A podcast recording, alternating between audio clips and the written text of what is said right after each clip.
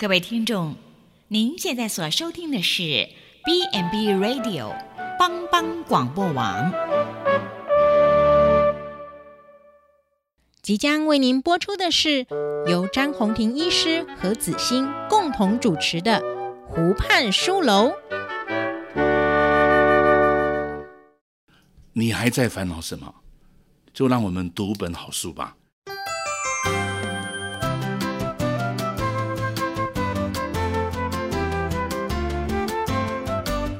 这里是帮帮广播电台所直播的《湖畔书楼》，我是詹宏庭医师。各位听众好，我是子欣，欢迎收听帮帮网广播《湖畔书楼》的节目。啊、呃，各位听众，大家平安，我是詹宏庭医师。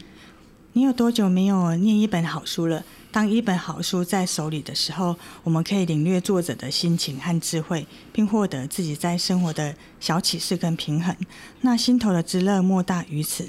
湖畔书楼的这个节目要分享的书中，都能让听众们从中遇见高龄社会每一个老后的生活，也期待听众们能可以自在快乐，做一个老后的新鲜人。那今天我为你们介绍一本好书，嗯。但是啊，是由日本社福专家藤田孝典这个教授，他有呃写一本《下流老人》。嗯，那这两本书，这本书不仅在日本造成一个不小的回响哦，那也意外在台湾吼，我们也开始注意这个话题。那因为台日两地的高龄的少子化开始。渐渐被民众关心。那重要的是，就是民众已经发现高龄经济安全的问题，不再是他人的事情哦，应该是我们都呃全民一个一个运动这样子。那基本上，呃，这个这本书啊，它点出了一件事，就是说，年轻时属于年薪一百二十万台币哦以上的中产阶级，那未来啊，他可能会沦为一个经济困顿的下流老人。所以事实上，日本也开始很紧张。那因应的这个高龄化趋势，他就在一九六三年就订定了老人福利法。那在一九七三年，他也开始准备了一连串的一个黄金计划等这些的福利政策来迎应这个社会的潮流。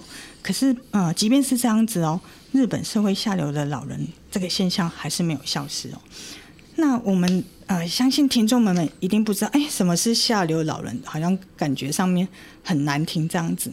好，那藤田孝典他是点出下流老人的意义是收入低，然后没有存款，以及没有可依赖的人。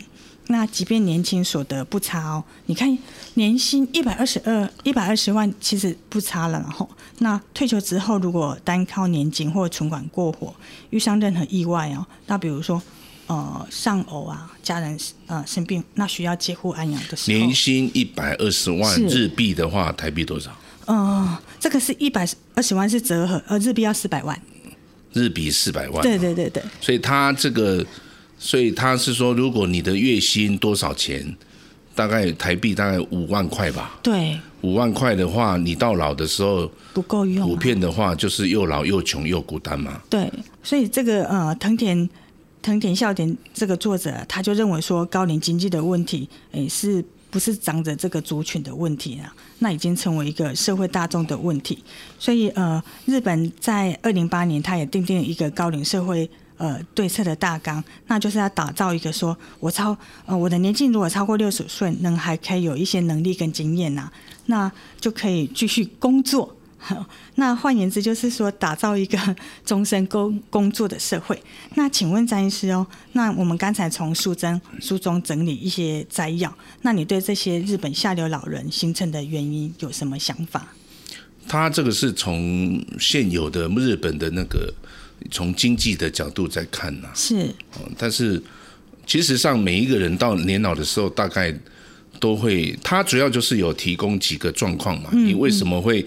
造成你又老又穷而且孤单的话，第一个就是因为你生病嘛，对，你生病你要付很高的费用嘛，对，几乎安养的费用，哦，对对。那接下来说你你到老的时候，你可能需要人家照顾，你没办法住在自己的家人、嗯、家庭里面，嗯，那你需要去有一些养养安养的地方嘛，嗯，嗯。或是有一些啊养护照护的地方嘛，嗯，哦，那接下来就是他会谈到就是说。因为现在的年轻人都是很低薪，对不对？嗯、对。所以年轻人在低薪之下，他可能就要靠父母生活。对。所以有可能你的孩子带着他自己的孩子，就是你的孙女来到你们家里面，你阿公还是要去照顾，阿公还要照顾照顾那个孙女孙女的，对不对？那接下来就是说第四个问题，就是说，呃，现在那个。呃，熟年离婚的人很多嘛，是丧偶，呃是不一定上偶就离婚嘛，因为现在女性的意识很高了嘛，哈啊，第五个他就会谈到说，如果你罹患失智，如果家人没有家人照顾的话，怎么办？没有可以依赖的人，其实这个在台湾也都是一样，对。为什么一个人生病到年老，你一旦生病，你的家人没有办法帮忙你，你事实上就是需要靠政府的帮忙啊，嗯嗯，这这下流好像很正常嘞，嗯。感觉上面是很正常。那在日本这本书有指出说，其实日本的政呃福利政策啊，一直已经一在抑制这个现象。可是很不幸的就是，他还是在贫穷老人这个阶段，其实是还蛮呃贫乏的。不过台湾人跟日本人是不一样，日本人从明治维新以来都是靠政府啊，对，他们是很相信政府的，嗯，嗯所以。当他们家庭有问题的时候，他希望政府能够补助。嗯，所以在这样子的一个下流老人的情况是说，以现有的日本的这个整个社会福利制度，根本没办法来面对嘛。嗯，压力太沉重哈。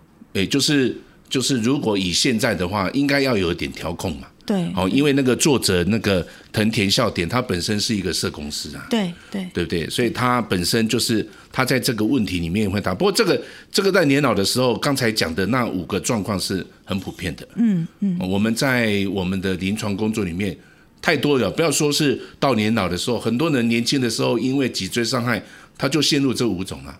他也没有家庭，面对也没有孩子，嗯、他也没有可以依赖，没有对，那也没有婚姻，对，然后他就是生病，对，那一辈子卧床。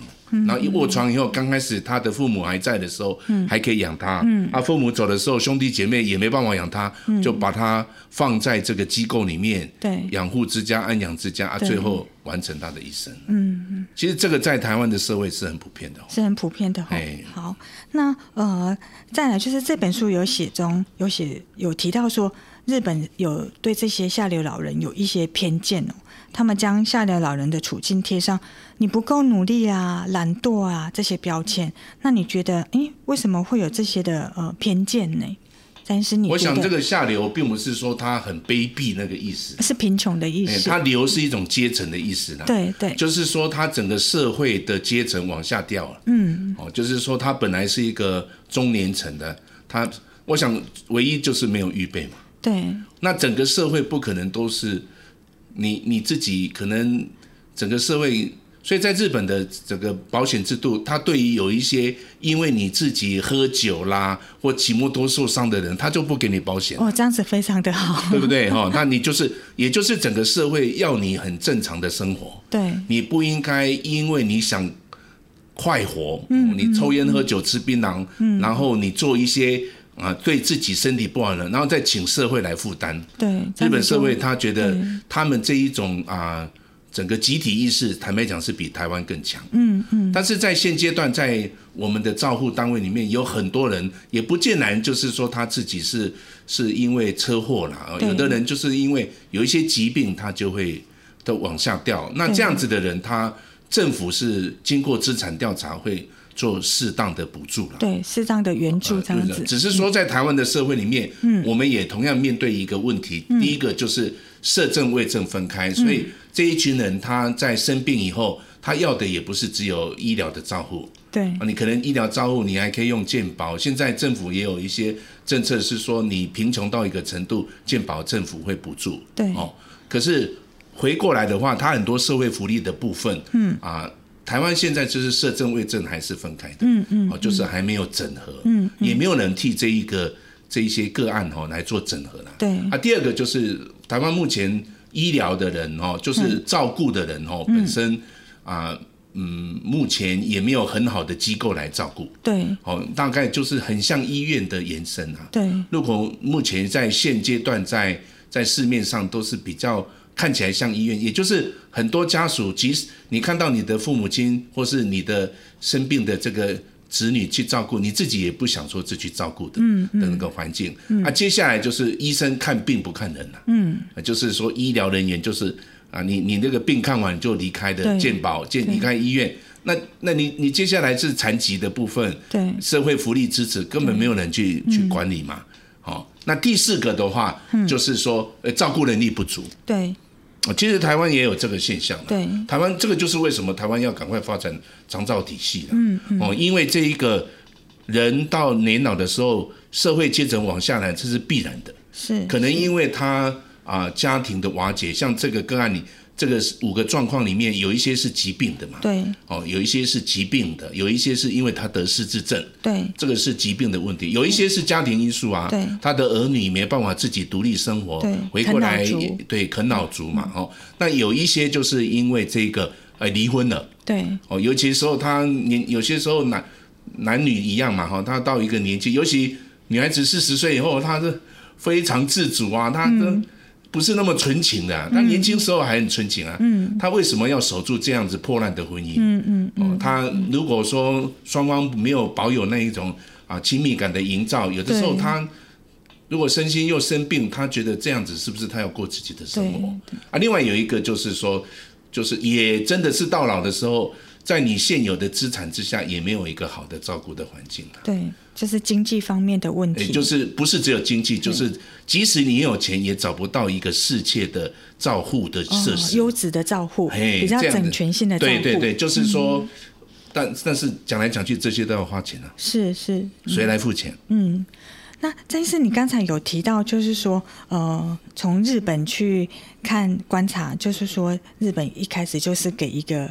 依赖的政策就是福利，社会福利我都是统统给你，那造成日本现在整个社会福利的财务出现了一个断层，那呃让下流老人慢慢的变多，那这个未来我们台湾现在在发展长照二点零甚至三点零，那嗯、呃、您的看法是可以跟听众分享一下吗？所以这个在长照二点零里面有一个重要就是健康生活的营造，健康生活如果每一个人都是看病就要靠医生。对，靠医疗人员，对，自己不愿意照顾，自己只想快活，嗯嗯，养成坏习惯，嗯，有慢性病也宁可吃偏方，嗯，不不愿意去就医，嗯，那当然这个就在老年期会产生使用长照，就是坦白讲就是中风嘛，对，失智嘛，对，老衰嘛，对，还有骨头的疾病嘛，对，还有一些退化性的疾病，那这些事实上只能靠健康的生活跟疾病的管理了，对，所以在这个过程里面，如何在还没真正老后的时候，嗯，真正所谓老后就是最后十年了。对，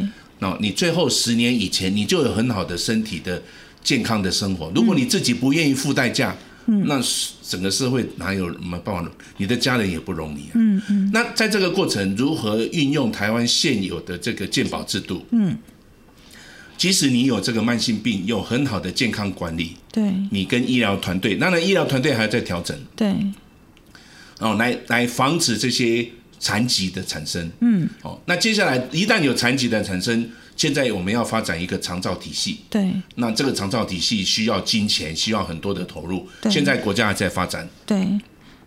相对的，你的失能除了医疗的照顾，还有一个社会福利。嗯嗯，所以你就变成你要有健康的生活，嗯，还要利用现有的健保体系，嗯，还有未来可能建造的建构的长照体系，对，还有有一个现有的社福的体系，对，四个来撑着你最后的这一个。生活老后的生活，对，食衣住行的方面，对，你就需要用这样子的，嗯，那你这样子才能够让你不会太下流啊，嗯嗯，就是一直往下来，不会太贫穷。但是如果你从现有的制度来讲，像现在，比如说现在长照制度没有，你难免你在市场上，你有钱你也买不到这个东西，嗯嗯嗯，而且你没有一个政府主持的一个市场，这个市场，哎呀，你很有钱，大家都来找你。把你当做是那个 哦，那是来捞你的钱。对对对。坦白讲，你再有钱也是不够用啊。对。因为你可能你擦个屁股就要五百块啊。嗯。对不对？那你每又刚好你都拉肚子，结果大家知道你很有钱，结果用完就会迷失在呃花昂贵的钱，然后是不是有优质的照护，其实是不太对的。我们记得以前我们在看电视，对。我小时候在看电视，常常演说他爸爸生病了。对。结果他们要去看医生，没钱，对，所以他说要卖身来救父，对，哦，爸爸死掉也买不到棺材，要卖身来葬父，对，这个故事自古就有了，嗯嗯嗯，那就是因为他没有一个好的中央的一个控制的制度。对，所以在这样子很必须的过程，即使是医疗也是一样。嗯嗯，他是感觉得到，但是用不到。对，他的生病了，他肚子痛啊，他他要救，而且在医疗没有一个市场的规划的话，对，你要付多少代价？嗯嗯，有钱的人那当然你就可以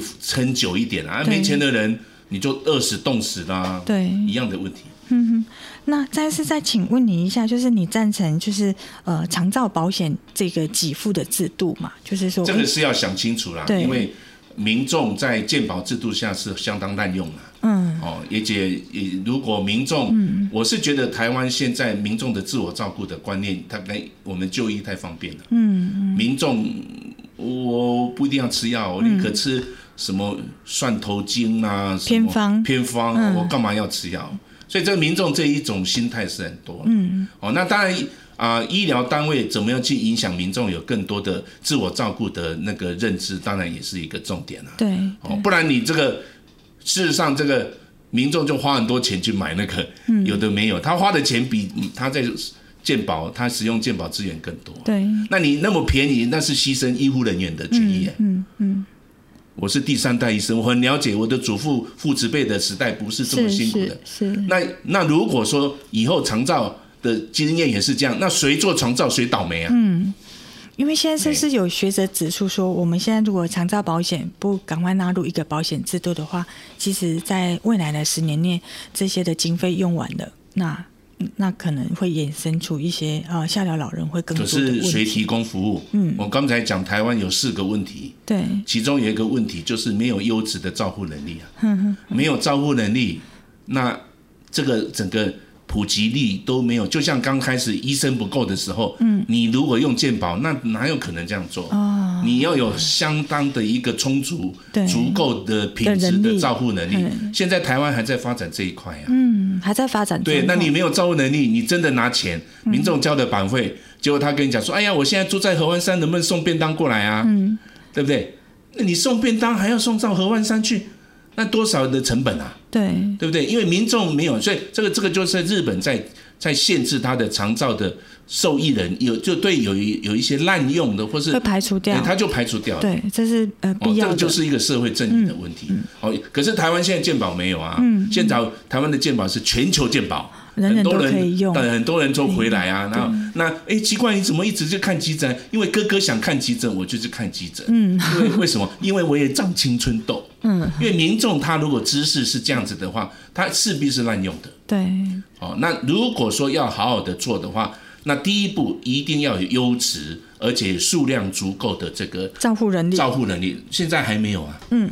现在的照服员是多么辛苦，如果民众好像交一点点保费，那。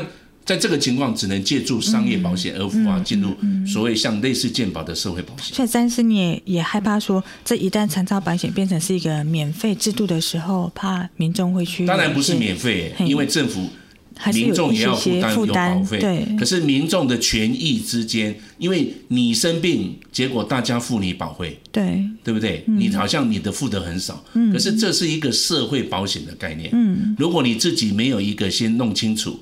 这个权益，那大家都这样子滥用滥用，那那个长照可跟跟那个不一样啊，嗯，可跟长照是十一住行娱乐啦，那那大家都是皇亲国戚啊，嗯，那大概很好啊，那没有一个国家哦，只能说享受政府的这些，不靠自己的家人，嗯，任何一个国家如果不靠自己的家人而产生的照护系统都是失败的，嗯，他可能会没有办法支撑很久，谁能支撑？对，哪一个国家敢办？嗯。这个有长照保险的国家不超过五根手指头哎。哦，不是说讲起来就可以办就可以办，对，还是要呃长期去对，这个是牵涉到以后医养联动的一个概念，嗯，而且那一部分到底要保是保薄薄的一层，对，还是要厚厚的一层，对，那保费要多少？那牵涉到很多社会公益的问题，嗯。好，那呃，谢谢张医师跟我们分享这些有关于我们从日本的下流老人，然后衍生出来说来反观一些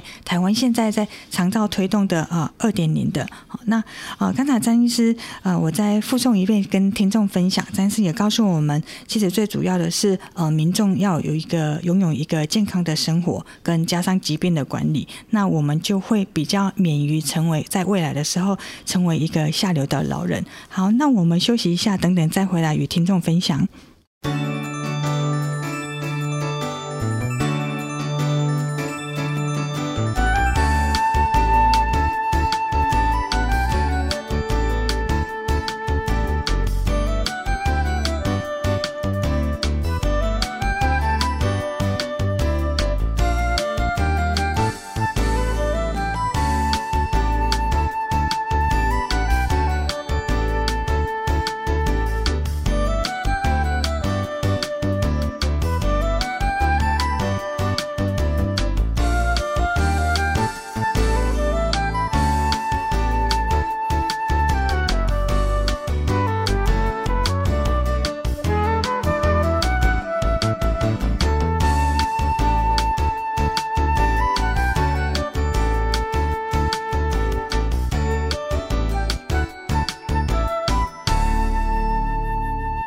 各位听众好，我是子欣，欢迎收听帮帮网广播湖畔书楼这个节目。那今天为你们介绍一本好书，是日本社福专家藤田孝典所写的《下流老人》。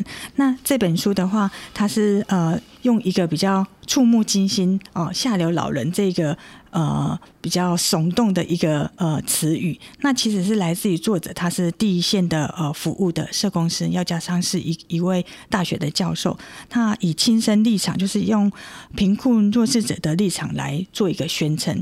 那由这本书的导读，我们刚才也稍微跟詹医师呃了解了一下，那其实詹医师也跟。听众们分享了国内现在的目前状况，其实詹医师也说，在他临床的一些的案例分享中，也有接触到呃这几位有多呃一些呃呃层面，也是有一些那个贫困老人的问题哈。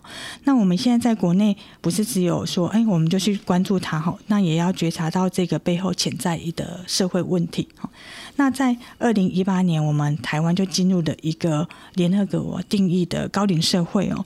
那如果让自己有一个尊严的老后，那即呃，詹医师也跟我们说，我们要去预备一个自己老后的生活，都是我们呃未来年轻人啊，跟现在的首领主要好好去思考面对的。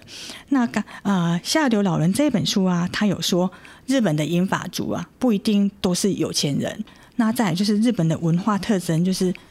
爱面子啊，然后重视名誉，因为刚才张医生也分享，他们是一个集体意识的一个呃国家，那所以他就很不愿意麻烦他人。那有一句话谚语就是说，那个日本的武士他没有饭吃哦，却在嘴里呃咬根牙根，佯装刚吃饱，其实事实上他肚子饥肠辘辘很饿。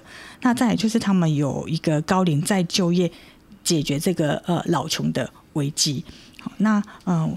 就是台湾的高龄者有一个调查，在二零一八年有一个老人状况的呃身心灵的一个调查报告，就是说六十五岁以上男性有五十六 percent，然后女性有五十二 percent 都在工作。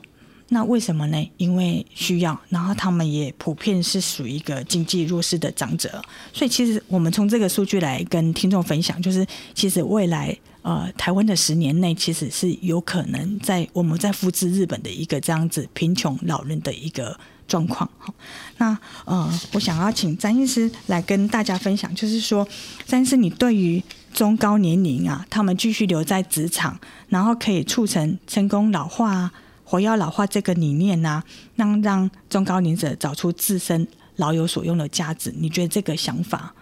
或者在呃，你周遭的朋友上面有没有一个这样子的呃一个可以分享的？台湾的这个中高年就业是比较低，对哦，因为可能以前一阵子有年金嘛，嗯嗯，嗯，所以很多人就很早还没五十五岁就退休了，对，因为他觉得靠年金。那现在这个年金已经有一些改变，改变嘿、哦，那坦白讲是啊、呃，因为所有我们台湾这个从啊十四岁。十五岁一直到六十四岁，这一群人已经越来越少了。对，现在都慢慢进入六十五岁以后，嗯，所以其实上其他国家也都是在强调第二个人口红利，对，也就是怎么去运用六十五岁到七十四岁这一群人的的社会的劳动力，对，哦，这个叫做第二个人口红利，第二个人口红利。当我们的国家已经慢慢人口老化。从二零一八年已经是十四 percent 的时候，嗯，我们就要开始想第二个人口红利。嗯，那过去就是因为年金制度，可能的话，很多人就提早就退休。好，那像我们医生是没办法，嗯，因为我们没有享受什么年金了。嗯嗯。那现在这个年金制度有改变以后，事实上的话，就是说怎么辅导中高龄就业？对，怎么辅导？那这个还没有开。对。哦，这个中高龄的就业还没有开了。哈，那。中高龄的就业啊，事实上就是他利用他在他在六十诶六十五岁到七十岁，他身体还不错，嗯，他能不能有一些就业？嗯，那这个在其他国家，包括日本跟韩国，他他的甚至就业年龄都还可以到八十岁。对，哦，如果你可以去看啊，那这个这个我们的社会需应该要有推动这个制度。嗯，那还有有一些就是说啊，各位如果不见外，如果到很多的啊这个很多的。日本的国公园，或是说在北美的公园，对，很多老人就那么卖票，对，哦，在公园里面，私立的公园或是公立的公园，对，他们就卖票。很多公共场所，老人可以做的事情不一定是很劳动，对。可是他如果能够借着他在公共设施里面，里面来推动，那那这个就是他整个社会还没有。很重视那个友善高龄的概念。嗯，嗯，那我们知道友善高龄里面有敬老啦，有不老啦，有亲老，有重视那个交通啦，吼，哦健健康啦，安居哈，有有八大项目。那很多在这个北美的国家，或是以比较进步的国家，都可以因为整个政府很落实那个那个高龄友善的东西，就在那样子高龄友善的政策里面重新再就业。哦。那这个是一个其中之一啊，对，除了这样子的话，就是他也可以参与自己自工服务，对，对不对？啊，另外就是慢慢年老的过程里面，他自己的照顾能力要慢慢要开始要集中在自己身体的照顾能力，嗯嗯，而且他慢慢的家庭社会角色慢慢没有的时候，他慢慢要参与社区角色跟家庭角色，那家庭角色他可能就是。比如说，他去照顾他的子女啊，那个孙女嘛，孙子女，对，哦，台湾其实现在八个孩子里面有一个就是阿公干阿妈干，真的是这样。哦，那这个也是一个，所以我们讲就是说生产力老化了。对，哦，生产力老化，他可以根据他自己原来的工作。试图再做一个比较精神的再就业，对，哦，那也可以融入整个政府的高龄友善政策，对，那这个政策里面也包括他的劳动政策，对，包括他的这一个他的高龄友善政策，嗯，啊，还有有一些啊，有一些怎么啊，工作植物再设计的活动，对对对，设计，那这些都可以增加这个、嗯、那个这个中高龄呢继续在享用它的第二个人口红利的这个部分。那如果政府没有。大家又以现在来讲，我们年金问题才刚到一个阶段而已。对，大家都还在看到底有没有机会透过另外一个候那个总统候选人再把它翻牌一次。嗯嗯。哦，那如果又是这样子的话，那台湾就是喋喋不休，会落入这个政治的角力当中。嗯，刚才张医师也跟听众们分享，确实是这样子。我们国内整个的中高龄的劳动力啊，不呃，相较于日本啊，没有那么的高。那原因在于说，我们可能呃。长辈可能哦五十五岁就退休了，可是他可能备有一个年金的制度，他就觉得哎，我应该休息一下啊。那呃，跟日本、跟香港，包括香港，他们在餐厅里面啊，就会有一个呃耆老餐厅。好，那整个的呃服务员啊，其实是长辈。那我们其实呃真正去观摩还是用餐的时候，我们其实会觉得说，让长辈服务很好哦。这样点，呃，这一点讲是觉得说，长辈他其实透过他自己人生很丰富的阅历，他可以在端茶水的时候就，就哎，可以敏感的感觉到说，哎，你渴了，那我先递一个茶水。其实他整个的呃服务的效能呢，呃，不比年轻差哦。那我们呃有机会我，我上次有去香港，我就有访问这位长辈，他说，哎，我跟他问说，为什么你想要再出来工作？他说，我要自己赚钱啊。好，那他完全没有说那种很卑微，他反而觉得说自己能赚钱非常的好。那在我们国内，诶、在我接触这些乐龄的长辈，他们比较没有想要投入职场，他们通常都会回答我一句话：“ 天哪，我已经工作了二十年了，还要再工作。”那其实詹医生跟我们分享，第二个人口红利啊，这个是对整个国家还有社会是非常好的，因为我们基本上少子化，我们整个的呃国国力啊，其实在下降。可是如果借由呃詹是这样子呃。预测这样子发展的话，我们的第二个人口红利会再起来。那这样子整个的刺激啊，市场上面就充满了橘色的呃商机啊，因为呃六十五岁到七十五岁，在下一个十年，其实其实它会涌现。它涌现出来的市场，那也造就了很多年轻人的工作。那其实我们其实会在这边呼吁，就是中高龄其实可以再就业。那像呃，詹医师，你有想说要几岁退休吗？我不想退休。太好了，像我岳父八十岁都还在看病。哇，非常好，对不对？其实如果可以，这就是为什么我还想做长照。嗯，因为我可以扫地，我不要退休。对，如果我还有可以工作，就不要，因为退休以后真的会依赖，而且哈。我以前有很多患者，那一旦退休，前一两年都每天都是去去旅游玩啊。对对。那玩了两三年以后，他就有忧郁症。对，因为那个他的生活目标太单纯。对。不过现在社会里面有很多乐龄大学啦，对，有一些是可以。可是如果没有一个工作能够来刺激自己，有些时候就不是很很有一个动力啊。对，每个我不晓得每一个人怎么去思考。嗯。其实老后生活最重要的是你没有准备。嗯嗯。那没有准备，你的老就来了，就会随时崩盘。对对，你就下流了。对，就是说，就变成贫穷你的社会阶层就往下掉。对，那这个其实上啊，过去的人好像可以啊，就像我以前讲过，你以前的妇女就娶孙过主假菜味嘛。嗯，那她的生活就是很单单单纯在这个家庭里面，对不对？但是现在的人不是这样子，他都是健康走，啪啪走，哦，健吃健康，啪啪走，老有伴。对，所以如果是这样子的话，事实上。能够重重新再就业，实在是很重要，实在是一件幸福的事。哎、哦，也是比较可以保持社会接触。嗯、尤其现在，如果你没有一个职场上哦，其实我现在看到很多便利商店也都有比较中中高龄，中老年，但是六十五岁上还很少、啊，还是很少哦，还很我们的国家现在很多。什么便利商店或什么还很少，这个也就代表我们这个风气未开。对对。但是如果各位有机会到日本或是其他国家，那就非常多。他们的电梯小姐是是电梯阿妈或是阿公。哦，对。所以这个这个其实上也是我们国民的观念呐。对这个。你想看看哦，你如果是五十五岁退休，嗯，还有长达二十年。对，现在的平均年龄。是在八十岁左右，对哦。如果男生可能是七十八，对，女生可以到八十三、八十四岁，对，对不对？平均。那你请问你工作几岁的时候？你可能二十五岁就工作了，对。到五十岁，你工作三十年，可是你还有三十年要活啊，嗯。甚至有的人他可能因为读书的关系，他三十岁才就业，对，对不对？所以他如果没有自己有一个适度的生产力，嗯，或是有一个一个生活晚年生活的寄托，哦，他坦白讲，他。在家里面，他每天要希望他的孩子来看他，嗯，那又不重视他在社区跟他的这个这一个这个居家的角色。那我想，那所以日本人常常讲说，那个退休的先生哦，他不要退休，一退休以后太太更不自由，嗯，好像那个黏 T T 的那个树叶连在身上，怎么剥都剥不掉，哦，那这个这个实在是很糟糕了，哦，就是说。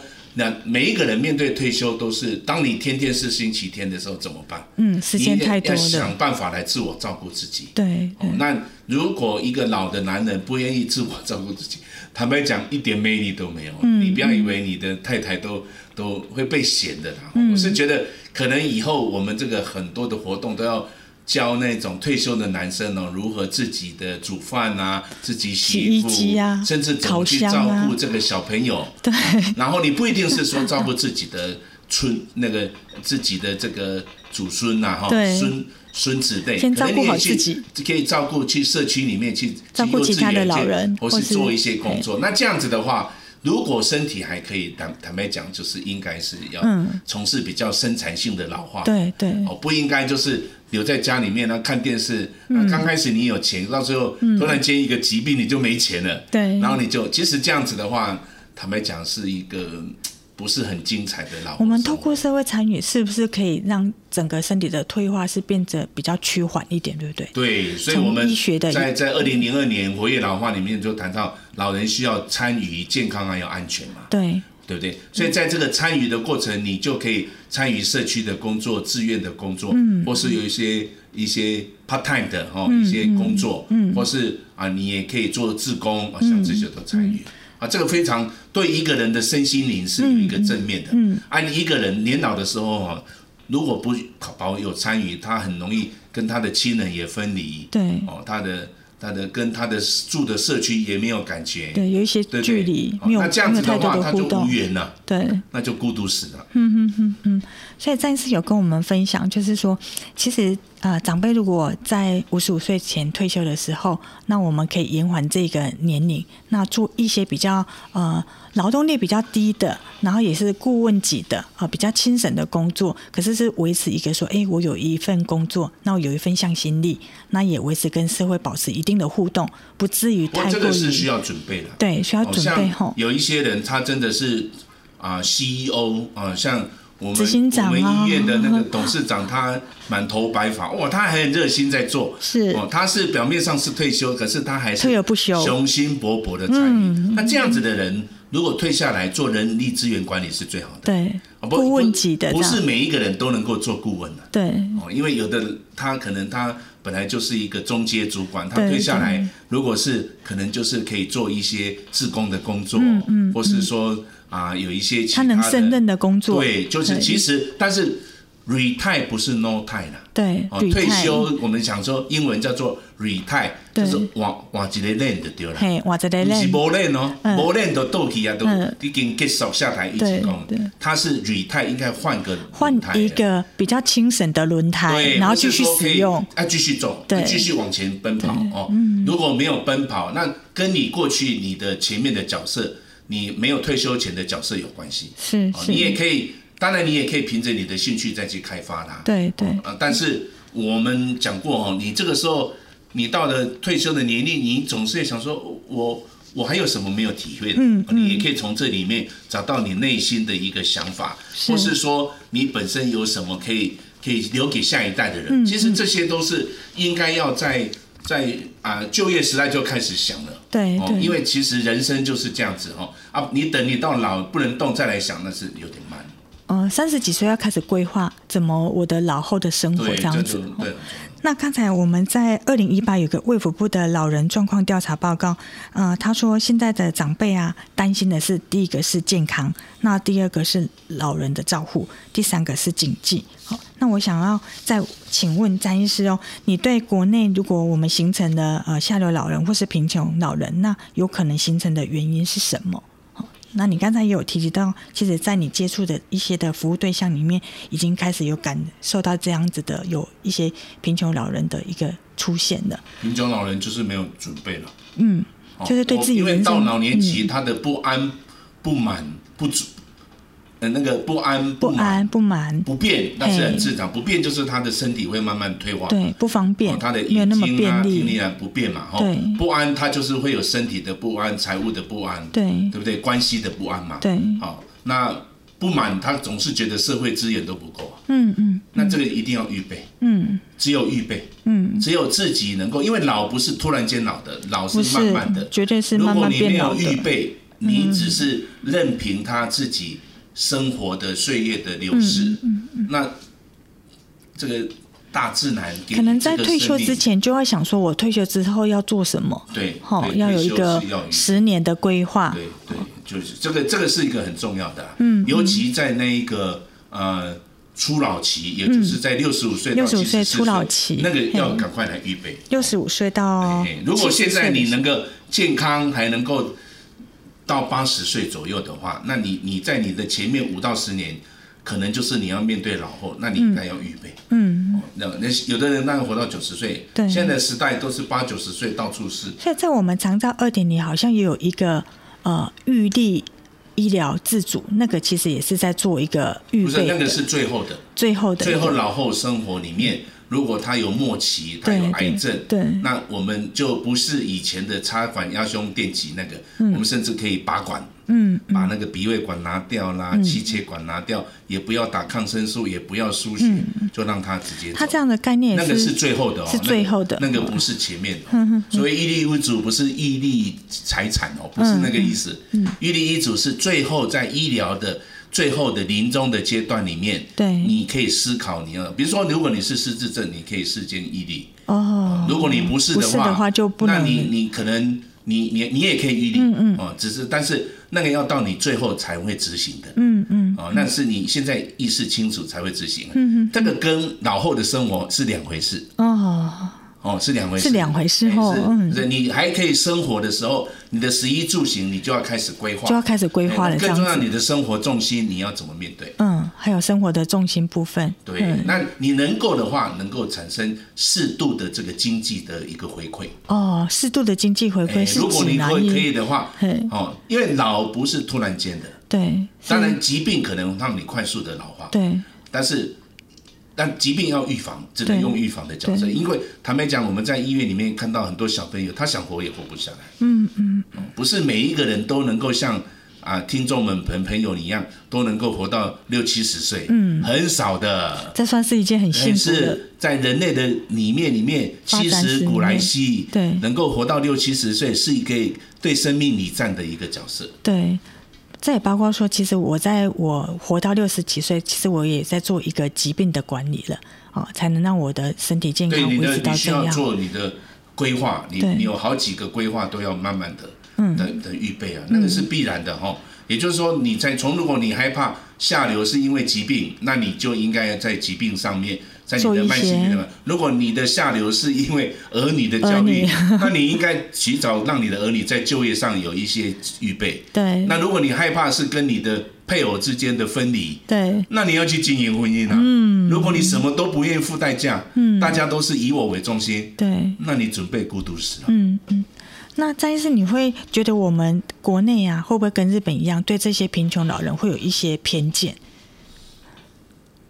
就说哎，他可怜之人，有些时候就是有可恨之处。嗯嗯嗯。当然，那个是最后他变成这样子，也不堪苛责啦。嗯。可是，就说坦白啊，一个人要别人来照顾是要付代价的。对。那如果他最后要变成那样子，嗯，那就自生自灭了。嗯嗯嗯嗯。那在我们台湾的政府政策里面，有没有去可以改善这一块，或是未来啊、呃，现在普及也在推动长照二点零。政府政策一向是远水救不了近哦。是。哦，不要太提高，因为我们国家本身啊、呃，不会像日本的政府这么样，这么样子能够能够给民众这么多，而且我们也没有多大财团。嗯。哦，也也不是完全越穷啊。对。我们应该向原住民学习。嗯，原住民的社会哈，对，他们很穷啊，对。可是原住民的老人只要活在部落，不会饿死的。是他可以，因为大家会去帮忙他，会互相帮助。可是你如果把这个老人说，哎，因为你是，我要把你放到其他市镇的这个长照中心，他就会饿死，因为他的语言文化不同，他就孤单而死。嗯，好，那最好的方法就在他的部落设立一个照护的设施。嗯嗯，那要由部落的人来照顾，所以要向原住民学习。嗯，他们经济是穷的，对不对？对。可是能够为什么养活族人？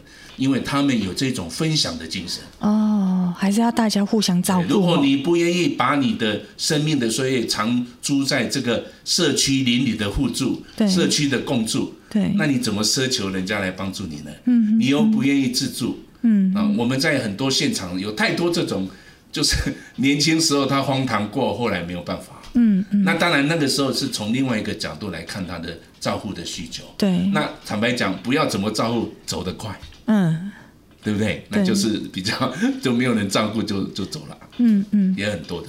哦，也也是有像类似像这样子的哈。那呃，刚才我们詹医师也有跟我们分享一些，就是说我们现在就是可能要预备自己的呃人际关系、家庭关系，然后我的呃可能的疾病压缩理论，我可能现在就要做预防。假设现在长辈有开始有出现呃三高慢性疾病的话，就要赶快把这些的做一些呃控。最重要是要自我管理，那自我管理。吃药只是个手法，吃药只是个手法。哦，你现在还不愿意吃药，那你去买有的没有。如果你没有病，去吃那些什么蒜头精、什么灵芝，我想是还好啦。你有病，你千万不要去听信这个，你就正常的就医。对哦，有太多的故事，像什么诸葛亮啊，什么欧阳，他们明明可以很好的照顾，可以多活几年，可是因为听信很多有的没有，嗯就就造成失去的治疗的陷阱。嗯嗯哦啊，你有那么多钱，为什么不好好做一个正当的管理？对，你却是要去听信那信偏方哦，那你这样子的话，那你自己付代价。对，天理昭昭啦，哦，也是医生看病也不是随便自己用直觉看的。对，哦，而且又有一个公权力的评估啊。对，民众宁可去听那些没有没有根据的这些哦，然后接下来就来自己满足自己的只有笑容没有效果的东西，那这样子坦白讲是有点浪费你自己的生命跟金钱。嗯。所以暂时也在呼吁听众们，就是我们只要有一些的呃疾病，那我们就是寻求正常的咨询，然后就医的管道，然后自己也要做好呃疾病的管理。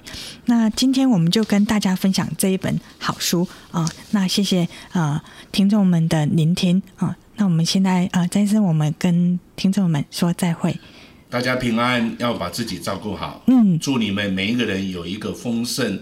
啊，优雅的老年生活。好，拜拜。